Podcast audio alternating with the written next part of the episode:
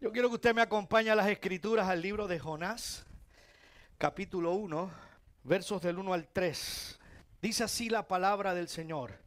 Vino palabra de Jehová a Jonás, hijo de Amitai, diciendo, levántate y ve a Nínive, aquella gran ciudad, y pregona contra ella porque ha subido su maldad delante de mí.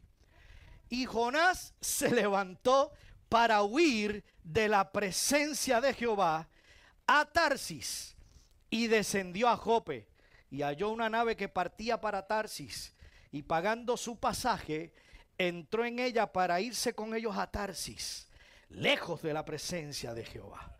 Mi alma alaba a Dios. ¿Puede sentarse en la presencia del Señor? No deje de adorarle, no deje de alabarle. Usted sabe que en esta congregación no prohibimos la alabanza. Mi alma alaba a Dios. Yo quiero hablarles en esta mañana bajo el tema trastornados por gracia. Dígalo conmigo, trastornados por la gracia. Bendito el Señor. Quizás el punto eh, de vista más rico y profundo de la gracia está en la historia del profeta Jonás. Los incrédulos y aquellos que dudan de todo dicen que esta historia es falsa. Porque nadie puede vivir dentro de un pez por tres días. Hay gente que dice que esta historia no es verdad simplemente porque la historia cuenta que un gran pez se tragó a un hombre y es imposible que un hombre viva dentro de un pez por tres días. Contra este argumento yo puedo decir que Jesús se refirió a Jonás como un personaje histórico y si Jesús se refirió a él entonces significa que Jonás sí existió. Entonces si aquel que es la verdad lo afirma, afirma para nosotros los cristianos es más que suficiente que Jesús lo haya dicho. Yo no sé si para ti es más que suficiente, pero aun cuando sea difícil de aceptarlo por la humanidad, si Jesús lo dijo, yo lo creo. Él fue levantado de la muerte por su Padre, venciendo la cruz para que quienes hemos creído en Él tengamos fe y entendamos lo que dice Primera de Tesalonicenses capítulo 4, verso del 14 al 17. Porque si creemos que Jesús murió y resucitó, así también traerá Dios con, con Jesús a los que durmieron en él. Por lo cual os decimos esto en palabra del Señor. Escúchame bien, que nosotros que vivimos hasta la venida del Señor no precederemos a los que durmieron, porque el Señor mismo, con voz de mando, con voz de arcángel y con trompeta de Dios, descenderá del cielo y los muertos en Cristo resucitarán primero. Luego nosotros, los que vivimos, los que hayamos quedado, seremos arrebatados juntamente con ellos en las nubes para recibir al Señor en el aire. ¿Cuántos lo adoran? ¿Cuántos lo adoran?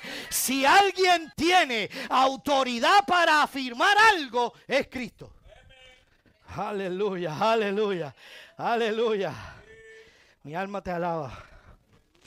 Entonces para nosotros es más que suficiente que Jesús lo afirme para nosotros creerlo. Amén. Ahora, para aquellos que me están viendo por Facebook, aunque Jesús lo haya afirmado, todavía les es difícil creer en la historia de Jonás. Yo quiero darle una excusa en esta mañana para que usted pueda meditar en esta historia. Y es que a mucha gente le inspira la ficción. Hay mucha gente que le gusta la ciencia ficción. Y han visto películas y han leído libros que aun cuando eran ficción, le conmovieron el sistema y le hicieron desear ser mejores padres, ser mejor deportista, óyeme bien, ser mejor, padre, ser mejor deportista, les motivó a ser un mejor amigo, les motivó a hacer lo mejor que usted quiera hacer, les invitó a hacer lo que usted entiende que debe ser mejor en la vida, pero en esta mañana yo les invito a que vean este relato bíblico de la misma forma que vieron esas películas o que leyeron esos libros. Nosotros hemos estado viendo por los últimos domingos la gracia a través de todo el Antiguo Testamento. Para aquellos que dicen que la gracia es un tema de predicación del Nuevo Testamento, nosotros lo hemos visto aquí a través del Antiguo Testamento.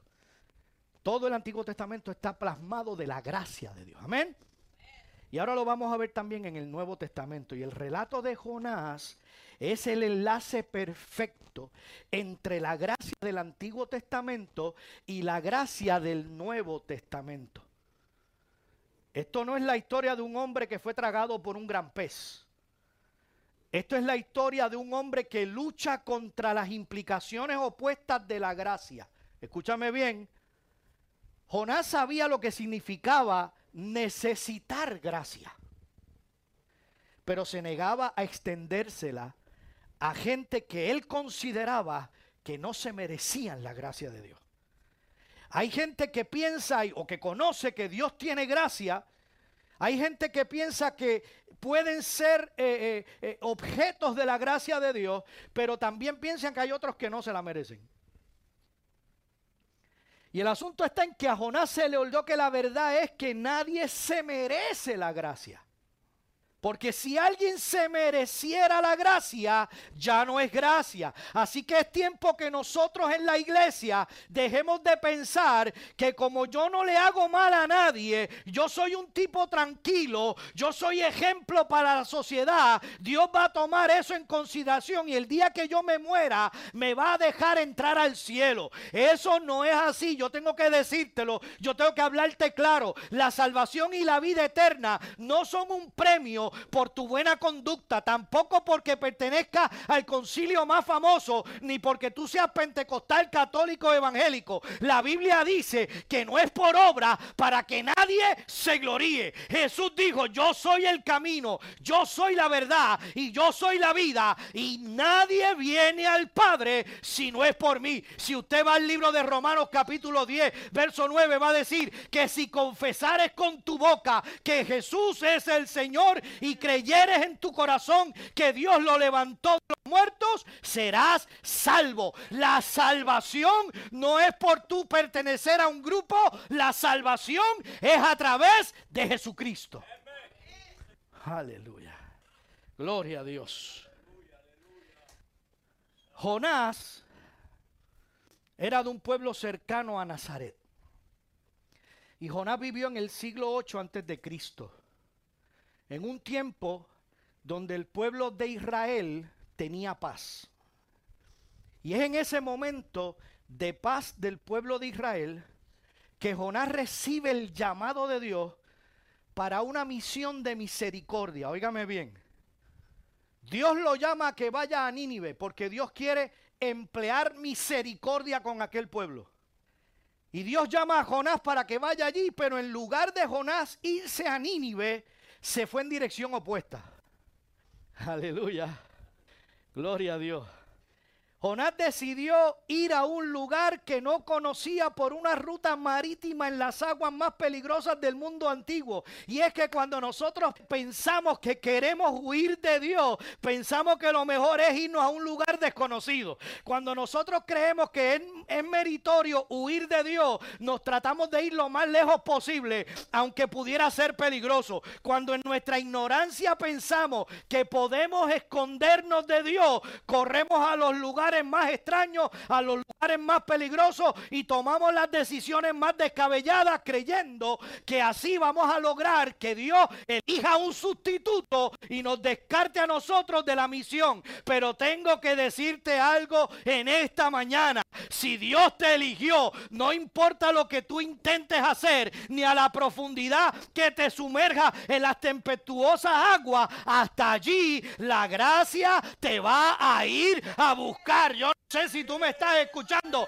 tal vez piensas que tú puedes huir de Dios, pero no puedes correr más rápido que Él. Aleluya, mi alma te alaba. Su gracia nos trastorna. Hay gente que sí, que piensa que puede coger de Dios. De hecho, yo era uno.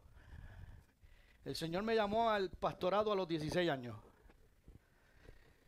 ¿Qué usted cree que un muchachito de 16 años? No, esto no es para mí. Yo, pastorear. Tú estás loco. No, esto no es para mí. Lo que pasa es que el Señor nunca me dijo cuándo era que yo iba a pastorear. ¿Sabe qué? Le corría a Dios. Por lo menos yo creía que le estaba cogiendo.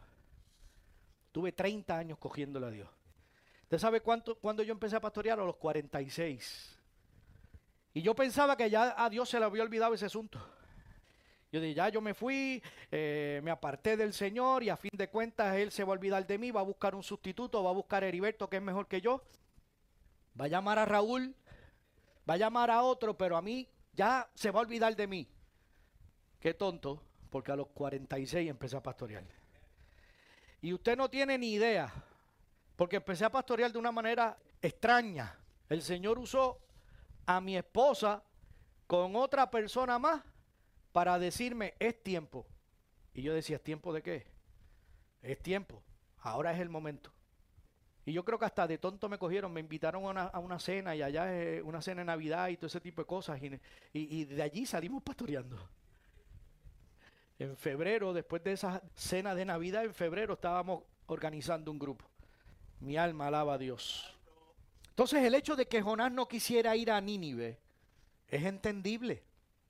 Porque los asirios eran enemigos bravos de Israel. De hecho, eran depravados inclusive. Aquella gente había hecho de la crueldad un arte. Se habían perfeccionado en la tortura. Esa gente desmembraban a sus enemigos. Los desfiguraban. Los hervían en aceite. ¿Usted se imagina eso? Y los espetaban en estaca. Eran crueles. Y según el criterio de Jonás, no valía la pena salvar a los asirios. La inventiva de ellos para pecar había sobrepasado los límites de la imaginación. Esa gente no se merecía la gracia de Dios. Y Jonás no quería ser el mensajero de aquella gracia. Óyeme bien, Así que Jonás se montó en un barco y se desapareció de Israel. La verdad es que muchos de nosotros también hemos actuado como Jonás en alguna, en alguna ocasión. No queremos llevarle la buena noticia del Evangelio a ciertas personas porque pensamos que es imposible que Dios quiera salvar a gente así.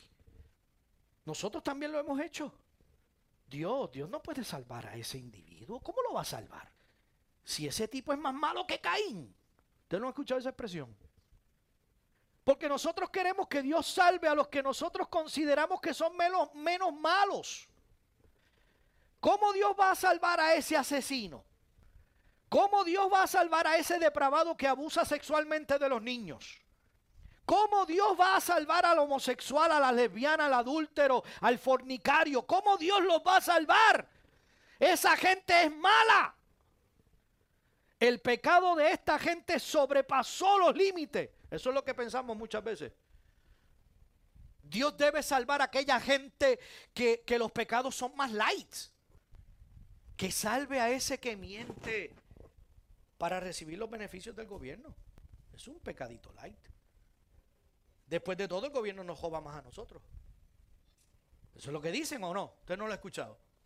Y ladrón que roba a ladrón, Saben mucho de Jefrane, ¿ah? Ladrón que roba a ladrón tiene 100 años de perdón.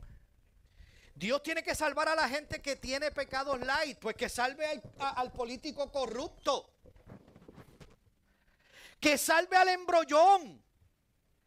Embrollón es palabra griega puertorriqueña para referirnos a una persona que toma prestado y no paga.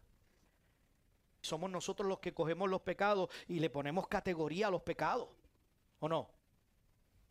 Nosotros le ponemos tal categoría para entonces determinar quién es merecedor o no de la gracia de Dios. Pero déjame decirte algo en esta mañana. Para Dios los pecados no tienen categoría. Tan pecador es el asesino, el pedófilo, el homosexual y el adúltero como el que miente en las planillas, como el político corrupto, como el embrollón. Así que todos necesitan poner su fe en Jesucristo para ser salvo. El único que fue hallado digno fue el cordero inmolado desde antes de la fundación del mundo. Aleluya. Él es el único que puede juzgar para salvación o para condenación. La Biblia dice en Juan 3:16, porque de tal manera amó Dios al mundo que ha dado a su Hijo unigénito para que todo aquel que en él cree no se pierda, mas tenga vida eterna. Esta gracia nos trastorna. Gloria a Dios. Así que Jonás se montó en un barco y se fue a Tarsis. Y no había empezado bien el viaje cuando el viento trató de despedazar el barco. Si usted ha leído la historia sabe que eso es lo que dice la Biblia. Y dice la Biblia que la tripulación de aquel barco empezó a tirar todo por la borda para aliviar el peso del barco mientras oraban a sus dioses. Oiga esto. La tripulación del barco estaba tirando todo por la borda, pero oraban a sus dioses para que sus dioses lo salvaran. No tardaron mucho en comprender que aquel castigo sobrenatural era causado por alguien a bordo que había hecho enojar a su Dios. Y dice la Biblia que echaron suerte y la suerte apuntó a Jonás. Jonás capítulo 1, verso 8. Dice allí, entonces le dijeron ellos, decláranos ahora por qué nos ha venido este mal. ¿Qué oficio tienes y de dónde tú vienes? ¿Cuál es tu tierra y de qué pueblo tú eres? Y Jonás le respondió en el verso 9, pero Jonás le respondió lo necesario. Mire lo que Jonás le responde. Jonás le respondió, soy hebreo y temo a Jehová, Dios de los cielos, que hizo el mar y la tierra. Y ellos como buenos religiosos que piensan que los desastres vienen para castigar a aquellos que le llevan la contraria a Dios, cualquier parecido a la gente de hoy día no es pura coincidencia. Sí, porque yo los he escuchado. Yo no sé cuántos han escuchado, pero cuando vino el huracán María, que usted sabe que destrozó el país, yo me encontré con alguien y me echó los brazos y me dijo, esto es principio de dolores. Castigo de Dios. Castigo de Dios porque aquí la gente se apartó de Dios, ¿sí? Entonces dígame, si eso es castigo de Dios, ¿por qué hay otros pueblos que no reciben el mismo castigo? Que a veces están hasta peores que nosotros. Pero esta gente en el barco le dice a Jonás, dime por qué nos ha venido este mal. Porque tienes que haber hecho algo para que el Dios tuyo se enoje contigo. Y en el verso 11 le preguntan ellos a Jonás, ¿qué haremos contigo para que el mar se nos aquiete? Porque a pesar de que ellos estaban tirando las cosas por la borda, tratando de que el mar se calmara, el mar se embravecía más. Pero Jonás, empeñado en cualquier cosa, contar de ignorar el llamado de Dios, Mire lo que le dice Jonás a ellos, tírenme al mar. A quienes piensan que esta movida de Jonás fue un intento de suicidio mediante la manipulación de los marineros, algunos pueden pensar que era que no tenía valor para suicidarse. Y utiliza a los marineros para que lo tiren por la borda y entonces acaben con el asunto. Pero yo creo que los que temen al Señor no pueden contemplar el suicidio como opción. Así que Jonás no está contemplando el suicidio. Jonás está diciendo, esto viene por mi causa, así que tírenme al mar. Y esto se acaba. Y mira lo que dice en el verso 12. Él le respondió, tomadme y echadme al mar, y el mar se os aquietará, porque yo sé que por mi causa ha venido esta gran tempestad sobre vosotros. Y aunque la tripulación de este barco es pagana, se negó a tirar a Jonás al mar. Pero el mar seguía poniéndose más bravo. Y ellos entonces quedándose sin alternativa, tiraron a Jonás al agua. Ellos tuvieron que tirarlo porque se dieron cuenta de que no tenían alternativa más que tirarlo porque ya Jonás le había dicho que los tirara. Pero algo ocurrió antes de ellos tirar a Jonás. En el verso 14 y el verso 16 dice que aquellos paganos clamaron a Jehová. Óyeme bien, rogaron por su vida y hasta pidieron perdón por tener que tirar a Jonás al mar. Pero reconocieron que Dios es soberano y todo aquello era parte de un plan, aleluya. Desde aquel momento temieron a Jehová, ofrecieron sacrificio y le hicieron votos. ¿Cuántos lo adoran? La gracia de Dios es tan maravillosa que aún usa a la aparente desobediencia de un hombre para alcanzar a toda una tripulación. ¿Cuántos lo pueden adorar? La gracia de Dios es tan incomprensible que no nos cabe en la cabeza. Definitivamente la gracia de Dios nos trastorna. Sí, porque nosotros nos enseñaron la historia de que Jonás, de hecho nos cantaba un corito cuando chiquitos, ¿se acuerdan? Jonás no le hizo caso a la palabra de Dios. Por eso al mar profundo la gente lo tiró. Y vino un pez muy grande y pum, se lo tragó. ¿Quién se lo tragó? Pum. Y nos dijeron que Jonás era desobediente. De hecho, cuando yo comencé con la historia, estaba el hermano Heriberto ahí tratando de talarear una, una canción de salsa. Que por la desobediencia de Jonás. Y nos han hecho ver que él era un tipo desobediente. ¿Sabe una cosa? Yo no voy a negar que hizo algo que parece desobediente. Pero sí le voy a decir algo. Dios lo llamó a Nínive. Lo que pasa que Dios no le dio la ruta para ir a Nínive. No le dio el mapa. Dios sabía que con lo impulsivo que era Jonás, en lugar de irse a Nínive por un lado, se iba a ir por el otro. Pero era que el plan de Dios incluía a los tripulantes del barco. ¿Cuántos pueden adorarlo? ¿Cuántos pueden adorarlo? Aleluya, aleluya. El plan no era solamente en Nínive, había una gente pagana en un barco que Dios también quería salvar. Aleluya. Entonces, para los marineros terminó la historia. Tiraron a Jonás al agua y se acabó la historia. Porque el mar se aquietó. Para ellos terminó. Pero para Jonás apenas comienza. Óyeme bien. Porque Dios no se había olvidado de Nínive.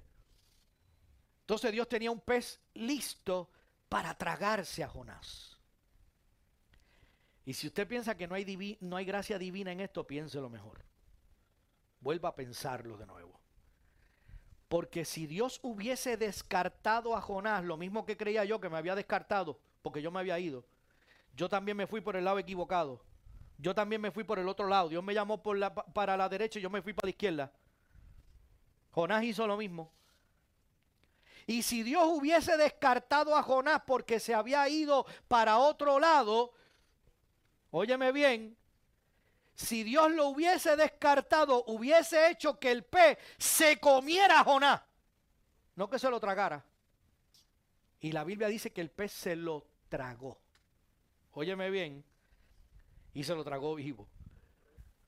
No fue el instinto del pez morderlo y comérselo, no, el pez se lo tragó porque Dios no había abandonado a Jonás, aun cuando parecía indicar que Jonás sí había abandonado al Señor primero.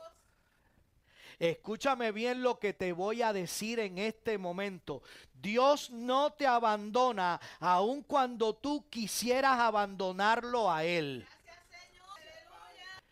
¿Sabes una cosa? Jesucristo prometió estar con nosotros hasta el fin. Y hasta donde yo sé, Él no es hijo de hombre para mentir, ni hijo de hombre para arrepentirse. Así que si Él dijo que iba a estar con nosotros todos los días hasta el fin, Él va a estar con nosotros todos los días hasta el fin. ¿Cuántos pueden adorarlo? Ahora sí te puedo decir algo. Dios va a utilizar todo lo que Él crea necesario para disciplinarte porque Él es meticuloso en su disciplina también. Entonces dice la Biblia que mientras Jonás estaba dentro del pez, hace una oración. Jonás capítulo 2, verso 2. Allí Jonás hace una oración. Y la Biblia registra que dice Jonás allí, invoqué en mi angustia a Jehová y él me oyó. Desde el seno del Seol clamé y mi voz oíste. Todos en algún momento hemos hecho lo mismo que Jonás. Y hemos recurrido a Dios en medio de nuestra angustia. Porque cuando todo está bien, nadie busca a Dios. Cuando las cosas le van mal, cuando usted va caminando y siente que la nube negra va encima de usted, todo está soleado menos el cantito donde usted está parado. A usted le está lloviendo mientras a todo el mundo le está el sol dándole bonito. En ese momento entonces que usted busca a Dios. Y todos hemos pasado por ahí. Hay algunas angustias que nosotros las creamos y otras que hay gente que no las crean. Ahora, ¿por qué Dios tenía que responderle a alguien que le había dado la espalda? Porque Jonás no podía culpar a nadie por lo que le estaba pasando. Jonás no podía culpar a nadie. Él, era el, el culpable de todo, técnicamente. Pero de algo sí podemos estar seguros. Dios lo estaba disciplinando y no lo hacía para pagarle por haberse ido para el otro lado. Dios no le está cobrando el que él se haya ido para otro sitio. Dios lo está disciplinando porque lo tiene que restablecer. Oiga, a nadie le gusta la disciplina. ¿A alguien le gusta la disciplina? Cuando usted era pequeño y su papá lo disciplinaba, ¿le gustaba? Cuando usted era pequeño y su mamá lo disciplinaba, ¿le gustaba? ¿Verdad que no? A nadie le gustaba la disciplina. Pero a la larga usted sabía que aquella disciplina que le estaban implementando, que usted no le gustaba en el momento, a la larga era para el bien. ¿Cuántos hoy agradecen la disciplina del papá y de la mamá? Pero hoy día yo tengo que darle gracias a la disciplina que mi mamá me puso. Y a la que mi papá me puso también. Mi papá solamente tenía que mirarnos a nosotros. Nos miraba y nosotros bajábamos la cabeza. Hoy tengo que darle gracias a Dios por la disciplina. Y Dios está disciplinando a Jonás porque lo quiere restablecer. Y desde ese punto de vista, la disciplina de Dios fue una extensión de su gracia. Bendito el Señor. Yo lo vuelvo a repetir. Desde ese punto de vista, la disciplina del Señor para Jonás fue una extensión de su gracia. Y no nos perdamos este detalle. Porque fueron los marineros que lo tiraron al mar. Él se montó en ese barco camino a Tarsis. Pero los marineros lo tiraron al mar. Pero fue Dios el que creó todas las circunstancias para que lo tiraran. Ok, yo vuelvo otra vez. Los marineros fueron los que tiraron a Jonás al mar, al mar. Pero Dios creó todas las circunstancias para que los marineros lo tiraran al mar. ¿Usted no se acuerda que ellos empezaron a tirar todo por la borda, pero el mar se embravecía más? Así que Dios estaba moviendo la ficha para que los marineros, de hecho los marineros no querían tirarlo aun cuando él le dijo que él era el problema. Él dice, este problema está aquí por culpa mía, tírenme al mar y ellos no quisieron tirarlo. Dice que siguieron remando más fuerte y tratando de sacar más cosas del barco. Pero a la larga se quedaron sin opción. Tuvieron que tirarlo. ¿Por qué se quedaron sin opción? Porque era Dios el que estaba creando aquella circunstancia para que Jonás se fuera al, al mar. Evidentemente en el barco por donde iba nunca llegaría a Tarsis. Pues Dios había preparado otro, eh, otro transporte para llevarlo a Nínive. Y era el, el pez. Entonces, Jonás no le reclamó a Dios por lo que hizo. Dentro del pez es lo que dice, estoy clamándote y aquí dentro me respondes pero nunca le reclamó porque lo tiraran al mar nunca le reclamó el asunto de que porque me fui para allá, tú me castigaste. Usted nunca lo escuchó hablar de, de a Jonás de que lo estaban castigando. Porque aunque la lección de la gracia no es agradable en algunos casos, Luego tienes que darle las gracias a Dios por todo lo que tú tuviste que pasar. Porque muchos de nosotros creemos que huimos del Señor si corremos en dirección contraria y se nos olvida que Él es más rápido que nosotros. Se nos olvida que Él no vive en el cronos, que es el tiempo cronometrado. Se nos olvida que, lo, que Él lo conoce todo hasta nuestro futuro y que todo está bajo su mando. Así que mientras estamos pasando el Niágara en en nuestra huida, allí está Dios usando todo aquello para disciplinarnos y restaurarnos, porque al final lo único que podemos hacer ser agradecidos de todo lo que Dios ha hecho que pasemos, porque eso fue lo que nos hizo creer, nos hizo madurar en Dios para llevar a cabo el plan conforme a su propósito, que es Cristo Jesús. Mientras creemos que nosotros estamos huyendo de Dios, Él por gracia está usándolo todo para que seamos trastornados por su gracia. Dios está usándolo todo, todo, todo, todo lo está usando. Todo. Todo lo que te pasa en la vida, Dios lo va a usar. Gloria a Dios. Entonces la Biblia dice que después de tres días el pez lo vomitó en la orilla. Ahora Jonás sí fue a Nínive.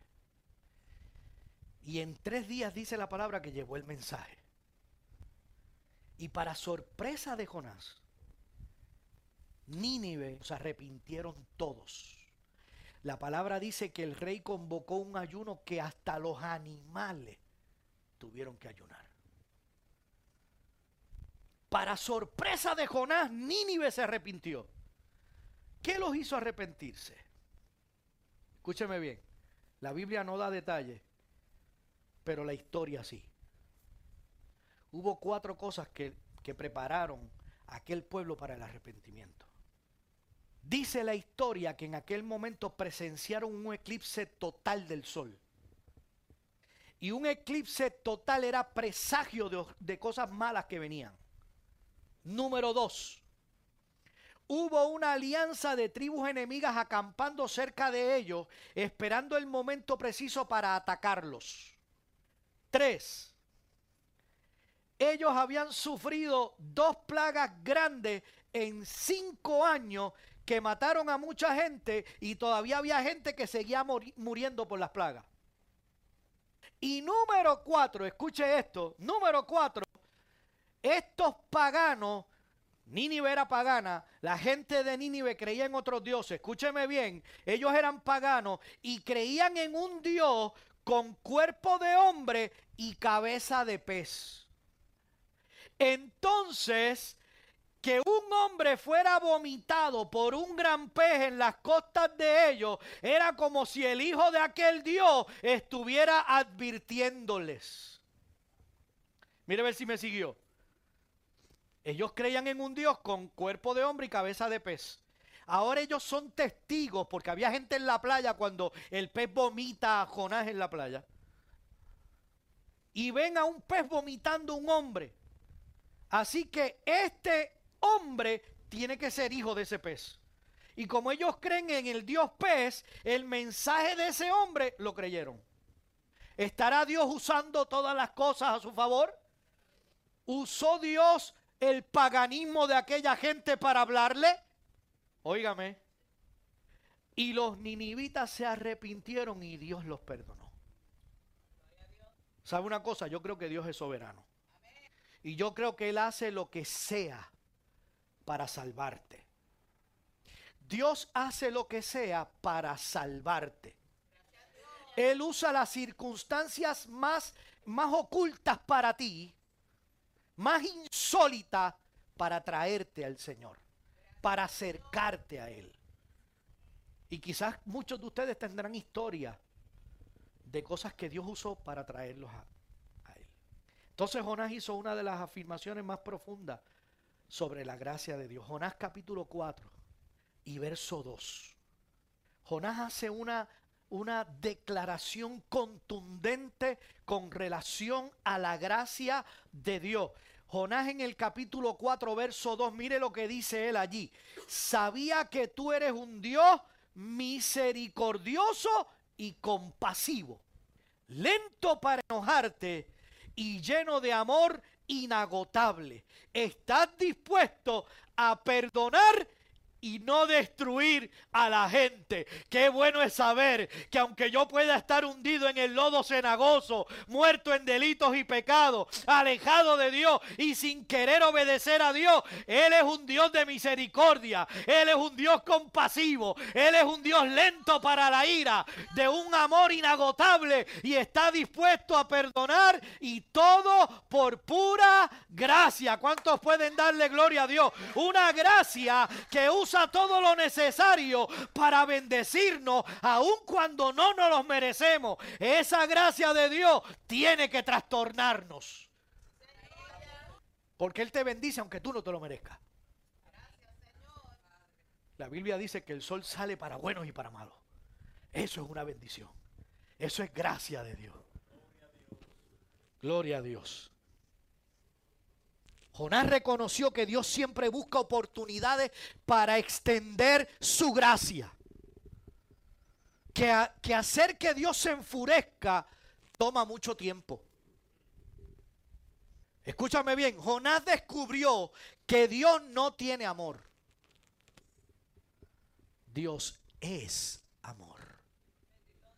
No es lo mismo tener que ser. Dios es amor. Y Jonás descubrió que con frecuencia Dios decide no darle a los pecadores lo que se merecen. ¿Me escuchaste bien? Dios con frecuencia decide no darle a los pecadores lo que se merecen. Si tú no has reconocido a Cristo como Salvador, te mereces la muerte te mereces ser separado de Dios por la eternidad. Pero en lugar de muerte y de separación, Dios ha decidido darte salvación y vida eterna. Así que lo único que tienes que hacer es humillarte ante Él y reconocer que Él es el único que te puede salvar. Jesucristo murió por ti en la cruz y solo a través de Él te librará de la ira que vendrá. La gracia de Dios te trastorna porque tú aún mereciéndote la muerte y la separación eterna de Dios, Él te da lo contrario a lo que te mereces. Y eso es gracia. Eso es gracia. Usted y yo lo que nos merecíamos era la muerte. Pero un día Él tomó forma de hombre, vino y habitó entre los hombres y murió humillado en la, en la muerte más cruel que los romanos podían eh, ejecutar, la muerte de cruz. Y allí te dio a ti lo que no te merecías te dio la salvación y te dio la vida eterna. Podemos, no podemos eh, predecir lo que la gracia será capaz de hacer. Solo podemos decir que su gracia es increíble y nos trastorna. Estemos puestos de pie. Cierra tus ojos ahí donde tú estás. Medita en lo que hemos escuchado en esta mañana su gracia nos trastorna. Porque su gracia es increíble. Dios es un Dios de amor, Dios es un Dios de misericordia. Y Dios te da lo que tú no te mereces. Te mereces la muerte y te, y te mereces la condenación eterna. Eso es lo que te mereces, pero Dios no te da eso. Dios te da todo lo contrario, te da salvación y te da vida eterna. Ahora, ¿qué vas a hacer? ¿Qué vas a hacer? ¿Vas a seguir rechazando al Señor? Tú que me escuchas a través de las redes sociales, ¿vas a seguir rechazando al Señor? Este es el momento que Dios te está ofreciendo para que recibas misericordia de parte de Él a través de su gracia. Si aún tú no has decidido por Cristo, este es un buen momento para que tú lo hagas. Sigue, orando, sigue orando ahí donde tú estás. Si tú, no si tú no has recibido a Cristo en tu corazón todavía, esto no se trata de religión, esto no se trata de nombres, esto no se trata de denominaciones, esto se trata de una decisión por Cristo. Aleluya. Si todavía tú no has decidido por Cristo, yo te invito a que levantes tu mano. Si tú estás aquí y no has decidido por Cristo, este es un buen momento para que levantes tu mano y recibas salvación y vida eterna. Aquellos que nos ven a través de las redes sociales, si todavía no has decidido por Cristo, escríbenos allí, escríbenos. Déjanos saber que estás haciendo la decisión más importante de tu vida a través de las redes. Padre, yo te alabo, yo te glorifico y te exalto, Dios, porque tú eres bueno, porque para siempre es tu misericordia. Yo te doy gracias por tu gracia personificada que es Cristo, que un día tomó nuestro lugar en la cruz del Calvario y allí nos perdonó, nos dio salvación y nos dio vida eterna.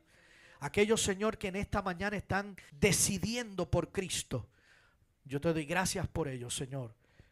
Te doy gracias porque estás escribiendo su nombre en el libro de la vida.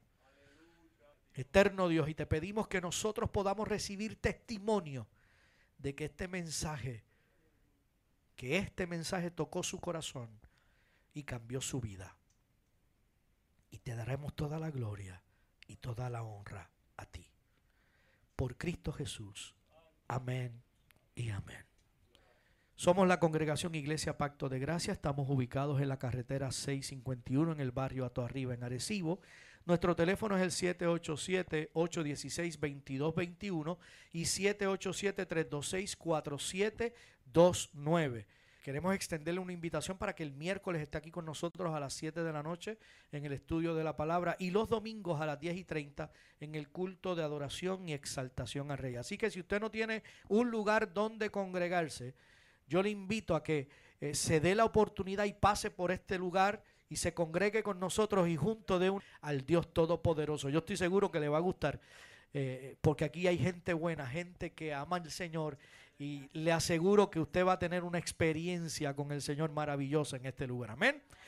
Eh, puede conseguirnos en todas las redes sociales, en Facebook, en Instagram, en YouTube. Puede visitar nuestra página web www.pactodegracia.com. Así que hasta que nos volvamos a ver, bendecidos. Amén.